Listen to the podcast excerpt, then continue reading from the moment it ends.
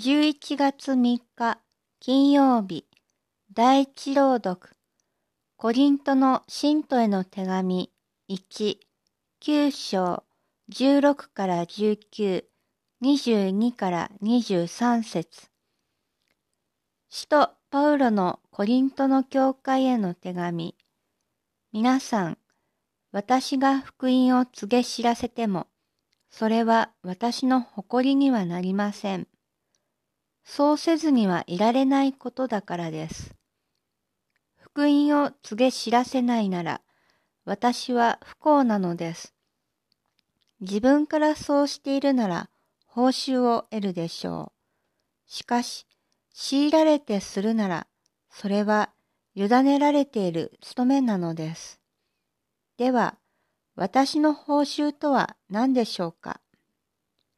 それは、福音を告げ知らせるときに、それを無報酬で伝え、福音を伝える私が当然持っている権利を用いないということです。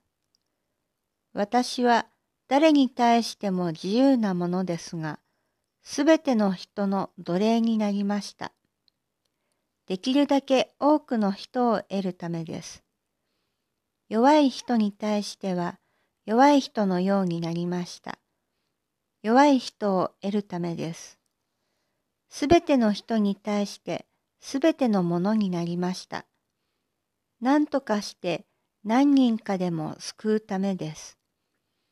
福音のためなら私はどんなことでもします。それは私が福音に共に預かるものとなるためです。